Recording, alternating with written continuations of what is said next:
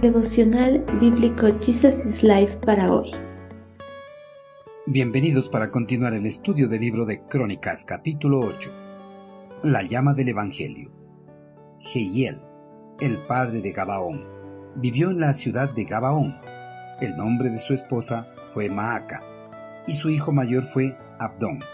Los otros hijos de Jehiel fueron Sur, Cis, Baal, Ner, Nadab, Gedor, Ahío, Zacarías y Miclot, quien fue el padre de Simeam. Todas estas familias vivieron unas cerca de otras en Jerusalén.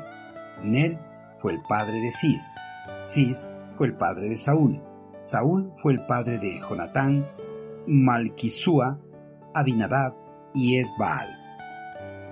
Una de las tribus importantes en la historia del pueblo hebreo sin duda fue la tribu de Benjamín, ya que de esta tribu el eterno Creador eligió al primer monarca de su pueblo. Pero a pesar de ese gran privilegio, los benjamitas no mantuvieron el trono de Israel bajo su dinastía, debido a las constantes rebeliones del monarca. Las genealogías de esta tribu se presentan de manera desordenada, debido a diferentes circunstancias adversas que tuvieron que atravesar a lo largo de su historia. En cierta ocasión, esta tribu casi fue totalmente exterminada de la faz de la tierra por sus mismos compatriotas.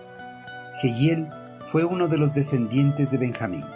Él vivió en la ciudad de Gabaón y había formado una gran familia con su esposa Maaca.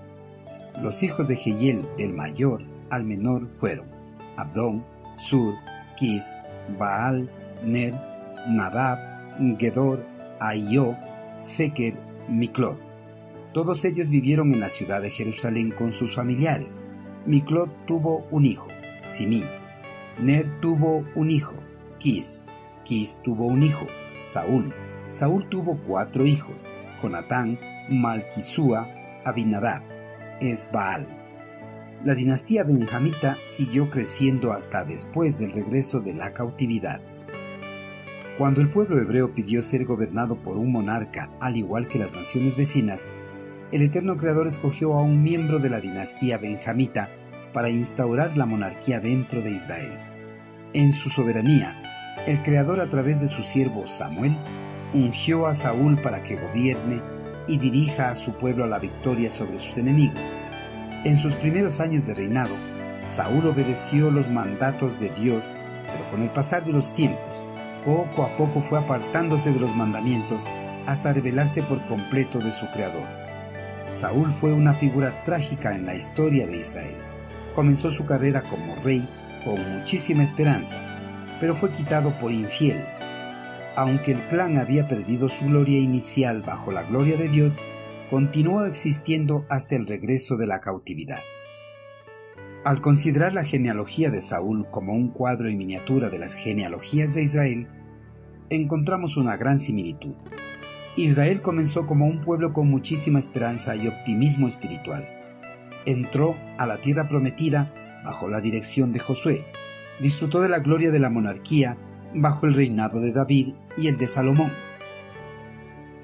No obstante, trágicamente Israel dejó de cumplir su promesa y fue desarraigada por su infidelidad a Dios.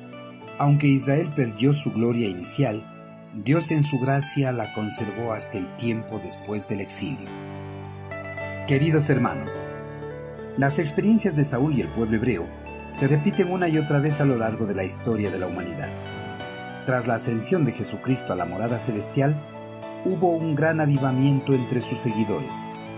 Muchos salieron a proclamar el Evangelio alrededor del mundo, pero con el pasar de los tiempos, poco a poco la llama fue apagándose algunos desistieron de seguir adelante con la proclamación de las buenas nuevas.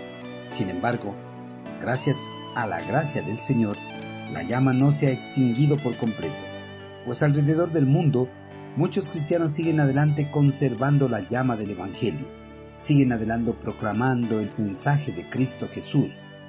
Hermanos, no permitamos que la llama del Evangelio se extinga, avivémosla compartamos el mensaje de la salvación con todas las personas que están a nuestro alrededor. Compartamos la esperanza de la vida eterna en Cristo Jesús.